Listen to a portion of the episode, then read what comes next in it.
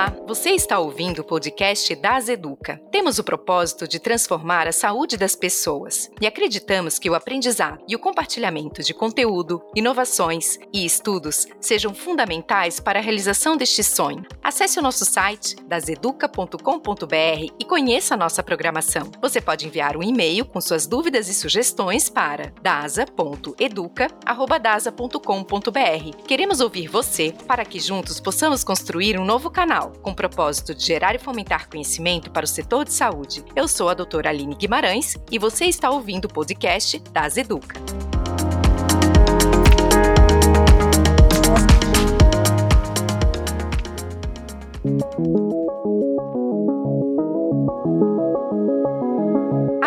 Hábitos saudáveis é a principal maneira de se prevenir contra o câncer e outras doenças. Conhecer os fatores que aumentam as chances de desenvolver essa doença permite que ela possa ser evitada, melhorando a qualidade de vida e reduzindo as chances de adoecer. Além dos problemas físicos e emocionais causados pelo câncer, os altos custos dos tratamentos são também fatores importantes a serem considerados pelos pacientes e seus familiares. Estudos recentes mostram que até 40% dos casos de câncer e metade das mortes causadas pela doença são resultados de hábitos de vida que podem ser alterados e não causados por determinação genética, acaso ou contaminação química. De acordo com o IBGE, o câncer é a segunda maior causa de mortes no Brasil, perdendo apenas para doenças cardiovasculares. Isso acontece pela maior exposição aos fatores de risco como cigarro, alimentação inadequada e o abuso de álcool. Em contrapartida, quem segue uma vida mais saudável consegue prevenir-se e diminuir os riscos de ter a doença. Para saber mais como se precaver, no podcast das Educa de hoje, conversaremos com o Dr. Giovanni Zenedin Targa, Head de Oncologia da DASA.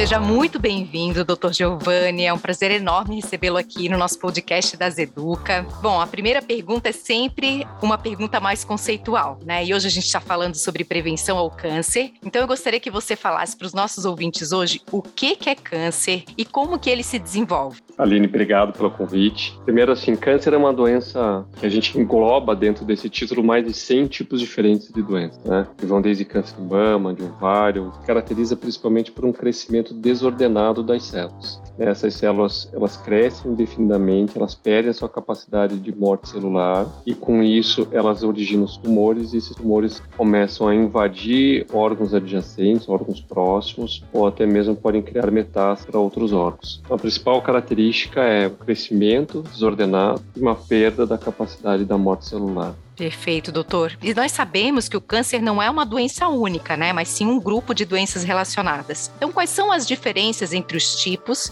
e o surgimento dos tumores? Eles são iguais, né? Ou a gente tem características que diferem esse surgimento? Os cânceres vão estar muito relacionados com as células que originam ele.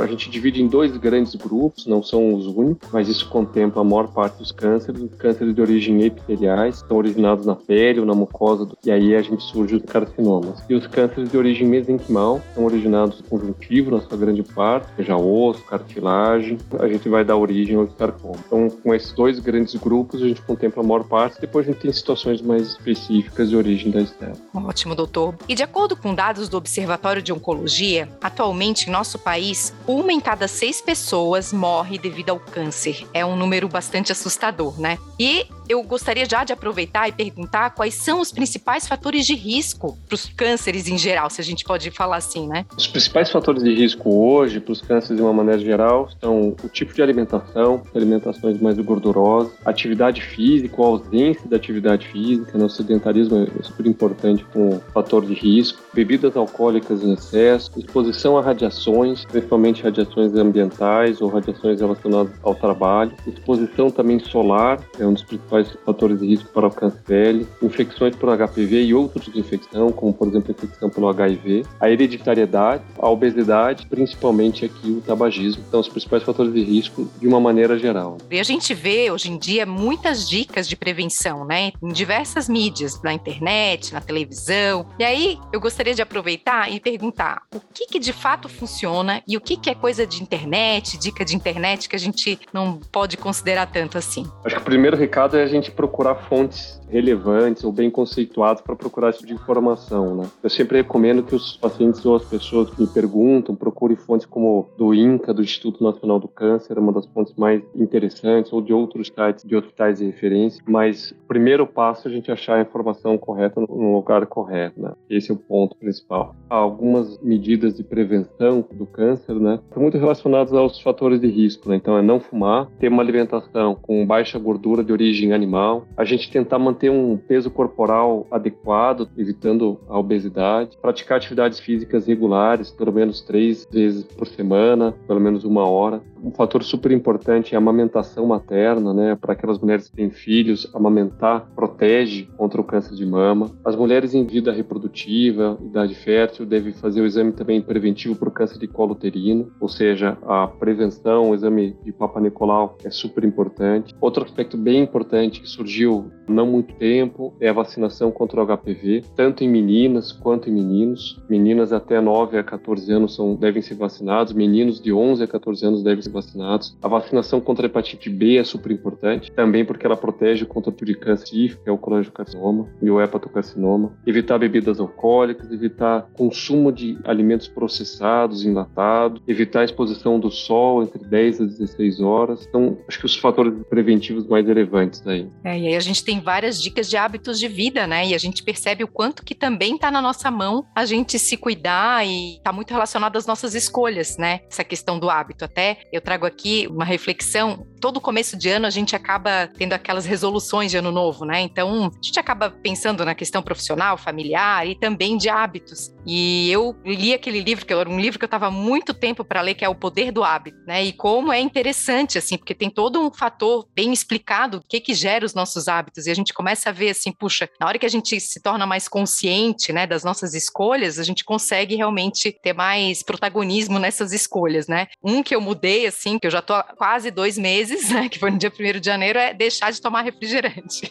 que é uma coisa ruim, assim, então, atividade física, né, comer direito e tentar largar alguma coisa. Eu acho que se todo ano a gente largar alguma coisa, é porque a gente já sabe, né, o que a gente deve ou não fazer. É muito difícil de colocar em prática, né? Eu acho que as mulheres têm um ponto de vantagem, que as mulheres têm esse hábito preventivo muito mais acentuado que os homens, né? É. Então, a mulher, por vários fatores, ser mais consciente com o seu corpo, ser mais consciente das consequências dos seus atos em relação ao seu corpo, ela procura métodos de prevenção muito antes do que o homem. Lembrando que a mulher começa a fazer exames preventivos para câncer coloterino muito jovem, e o homem, para fazer uma prevenção de câncer de próstata, ele vai fazer com 45 anos. Então ela já está muito mais habituada com a prevenção do que propriamente o homem. E ela traz isso para dentro de casa, ela traz isso às vezes para os filhos dela, ela traz isso para o convívio dela. Ou seja, eu entendo que a mulher tem uma participação super importante no âmbito familiar em introduzir hábitos saudáveis, hábitos preventivos que influenciam inclusive na incidência do câncer.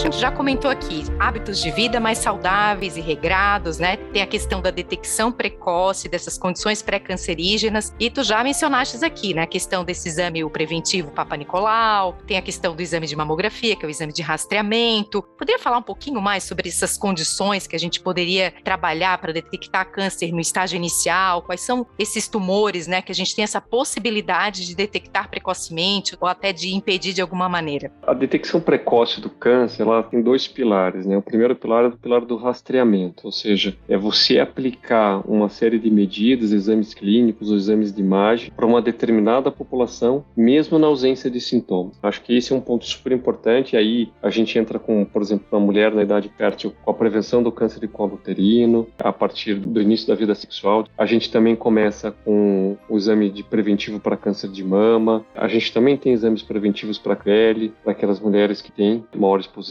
ou para homens também. E para homens, principalmente, a gente tem hoje o câncer de próstata, a partir dos 45 anos, seja pelo toque retal e também pela dosagem do PSA. E, portanto, para homens quanto para mulheres, a gente tem a prevenção do câncer de colo, intestino grosso, também a partir dos 45 anos, através de exames podem ser até colonoscopias e tomografias e prevenção do câncer de pulmão em pacientes com fatores de risco através de tomografia. Então a gente tem os exames de rastreamento que são aplicados em pacientes que não têm nenhum tipo de sintoma, ou seja, na mínima presença de exames, a gente tentar evoluir rapidamente para a fase de diagnóstico, para que a gente faça o diagnóstico de cânceres em estágio mais inicial do que o, o habitual, onde ele tem maior chance de cura. E aqui cabe a gente né, conhecer esses exames, realmente conversar com os nossos médicos, né? Porque dependendo aí do caso, tem a faixa etária mais recomendada para a gente começar com esses rastreamentos e tentar implementar uma rotina, né? Eu, como mulher, eu escolhi para mim, mês de janeiro é o mês que todo ano eu vou fazer meus exames, eu escolhi aquele mês. Então, para a gente não se perder, né? Porque o ano passa rápido, a gente cuida de todo mundo, a gente não se cuida. Então, é tentar estipular aí qual que vai ser o mês e, o que, que a gente precisa fazer e tá em dia, porque não tem nada mais frustrante. Eu sou radiologista e minha área de atuação é mama, do que a gente examinar uma mulher, ver que ela tá lá com tumor e ela tá há três, quatro anos sem fazer um exame. Porque além de lidar com a doença, ela lida um pouco com a culpa, né? Que tinha uma ferramenta ali que poderia ter descoberto antes, ter trazido um tratamento menos agressivo, enfim, maiores chances de cura. Eu lamento muito, assim, quando eu vejo esse tipo de situação, sabe? Que hoje a gente realmente tem muita ferramenta, né, para não chegar nesse, nesse momento e infelizmente ainda a gente vê muitos casos assim, né, doutor? É muito comum isso, inclusive essa questão da culpa é super relevante. Às vezes tem casos de professores universitários que deixam de fazer exames, não é por falta de acesso à informação, à educação, deixam de fazer os exames e quando chegam, você se depara com tumores bem avançados. Outro ponto que eu acho que é importante da questão da prevenção foi a pandemia. A gente vê isso no dia a dia do consultório, né? Você hoje deixou de receber por um período muito longo pacientes novos, ou seja, esses pacientes não estavam fazendo o diagnóstico, os pacientes não estavam fazendo seus exames, estavam postergando a realização de exames, às vezes mesmo na presença de sintomas. E agora a gente está se deparando, já faz algum tempo, a gente está se deparando com cenários piores, né? Se deparando com doenças mais avançadas, onde os tratamentos são mais agressivos, onde as chances de cura são menores. Então a gente também teve um contexto aí trazido pela pandemia que foi muito diferente. A gente tem dois trabalhos, né? Que é conscientizar para a prevenção. Acho que isso é super relevante. A gente tem que sempre bater. O médico tem um papel fundamental dentro desse ponto, mas também tentar resgatar esses pacientes que deixaram de fazer esse diagnóstico e acelerar esse diagnóstico naqueles pacientes que ficaram muito tempo sem fazer exame. Um grande desafio, né, doutor? Bom, e outro assunto que eu acho que deveria ser melhor abordado é a questão do HPV, que tu já mencionaste aqui, né? Parece que existe um certo tabu na nossa sociedade, né, quando a gente fala de assuntos relacionados ao sexo, à sexualidade, doenças sexualmente transmissíveis. E o HPV é um vírus sexualmente transmissível e que pode causar mutações genéticas nas células onde ele se hospeda, né? Então explica pra gente, doutor, o que é o HPV? Como que a gente evita o HPV? Qual que é a faixa etária que está mais suscetível e como que a gente trata? Bom, o HPV é um vírus, né? Como você comentou, é um vírus, é uma doença sexualmente transmissível, o vírus do papilomavírus.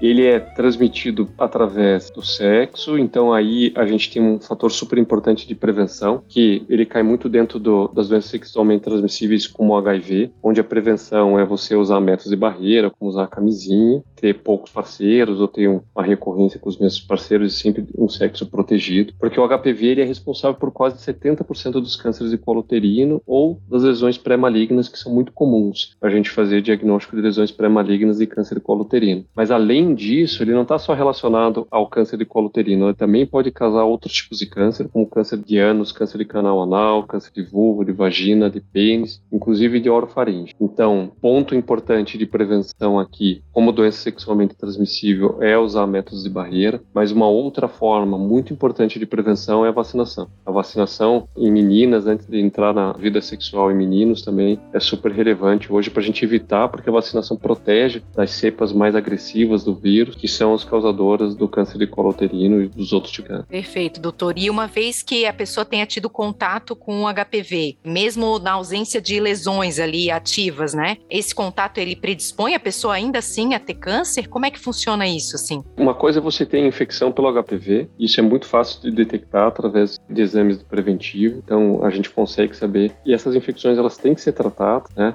O fato de você ter uma infecção pelo HPV, você tem que tratar, você tem que tratar as lesões que essa infecção causa e levanta-se um alerta, né? A partir do momento que você tem uma infecção por HPV, você precisa cuidar mais do teu colo uterino, vamos dizer assim, dessa tua prevenção para se você tiver uma, se ele evoluir por uma lesão pré-maligna ou até mesmo maligna, você consiga fazer essa detecção precoce. Lembrando que o câncer de colo uterino, se a gente diagnosticar como lesão pré-maligna, ele é 100% curável. E se a gente diagnosticar como forma de câncer, mas nos seus estágios iniciais, ele também tem uma chance super positiva de cura, né? Existem também os fatores ocupacionais, que é quando o câncer surge após muitos anos de exposição a agentes carcinogênicos, né? Aquelas profissões em que a pessoa, o profissional, ele acaba se expondo a esses agentes carcinogênicos. Eles representam entre 2 até 4% dos casos de câncer. Você poderia explicar um pouquinho melhor aqui para os nossos ouvintes como que ocorre esses tumores ocupacionais, né? Esses cânceres ocupacionais? É o câncer que está associado à exposição desse trabalhador, né, dessa pessoa, a agentes cancerígenos durante o seu trabalho, né? Ou no ambiente do trabalho, durante o processo do seu trabalho. Isso é muito relevante em determinados tipos de câncer, de vários, várias substâncias cancerígenas, elas foram proibidas ao longo do tempo, porque se comprovou essa relação direta com o câncer, e aí a gente tem uma grande quantidade de produtos que já foram identificados, ainda que estão sendo identificados, que podem originar câncer. Alguns exemplos, né? por exemplo, formol em excesso durante o seu trabalho pode causar, o amianto que é relacionado já está proibido aqui no Brasil, benzeno, radiação, por exemplo, trabalhadores técnicos de radiologia que às vezes não se cuidam também estão relacionados e alguns tipos de fumaças também estão relacionados a câncer de pulmão. Então aqui, no caso, a gente já tem hoje uma grande quantidade de informação dessas substâncias. E, efetivamente, gente, o trabalhador tem certeza que durante seu processo de trabalho, no seu ambiente de trabalho, não está exposto a esse tipo de substância. Pode mais para frente, né? não é imediata essa relação. Geralmente essa relação ela se desenvolve por muito tempo até se originar o câncer. A gente identificar e evitar esses ambientes. E aí a importância também do uso de EPIs, né? Porque muitas desses agentes a gente tem em alguns equipamentos de proteção que podem ajudar a proteger, né? A gente falando aqui da radiologia, que é meu universo, tem os coletes, né? Tem as paredes, enfim, que o trabalhador pode se proteger, acaba se aposentando até mais cedo, porque a gente vê como uma profissão de mais risco, mas tá aí a importância porque é como falastes, né? É aquilo acumula. Então eu vou estar tá me expondo, me expondo, nada acontece, aí parece e muitos agentes a gente nem enxerga, né? Mas aí também a importância desse uso correto,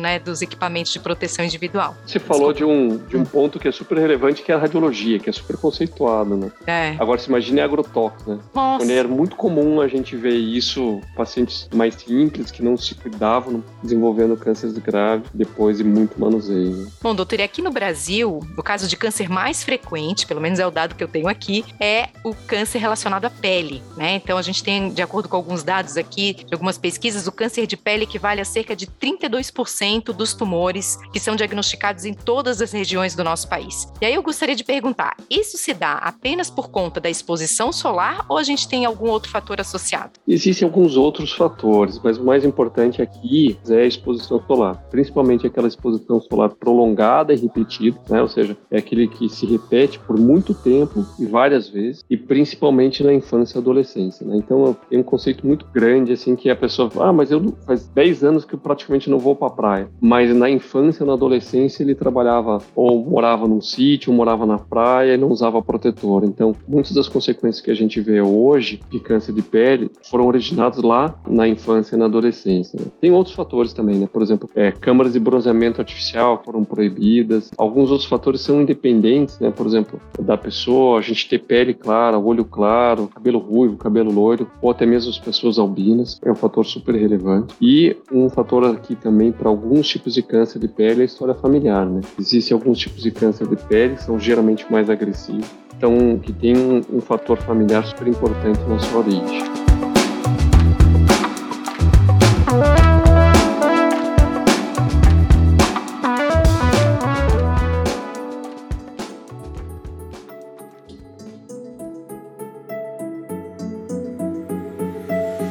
tinha trazido da Europa um aparelho, o primeiro introduzido no Brasil, Assisti a sua aplicação na Europa por dermatologistas contra pequenas lesões de pele e pensei em aproveitá-lo em escala maior no tratamento do câncer contra as grandes lesões externas. Com ele, pratiquei no serviço do professor Brandão Filho, na Santa Casa, a primeira eletrocoagulação realizada entre nós em 1926. Mário Cruyff, em 1971. Ao longo da história, o câncer foi visto de diversas maneiras diferentes, de tumor maligno e incurável à neoplasia, de tragédia individual a problema de saúde pública. Sua história foi marcada pelo incessante esforço da medicina em controlá-lo pela via da prevenção, aliada ao uso das tecnologias de tratamento médico mais modernas. Entre o final da década de 20 e a metade dos anos 30, foi o momento em que os médicos se convenceram da necessidade de ampliação das ações de saúde contra o câncer. Em 1935, ocorre o primeiro Congresso Brasileiro de Câncer no Distrito Federal. Esse evento foi de enorme importância para o nosso país, pois pela primeira vez foi trazido ao público as primeiras propostas para o enfrentamento da doença em nível nacional. No começo dos anos 20, a radioterapia começava a se mostrar uma importante aliada da medicina europeia no tratamento dos cânceres epiteliais e ginecológicos. Esse processo ampliou o interesse dos médicos brasileiros com a nova técnica, fazendo com que surgisse institutos de radioterapia voltados exclusivamente para o tratamento de cânceres. Em meados dos anos 20, para se juntar com o desenvolvimento da radiologia, uma nova técnica cirúrgica. Essa técnica veio através do cirurgião Mário Cruyff. Essa técnica é a eletrocirurgia e, graças a ela, muita coisa na época mudou.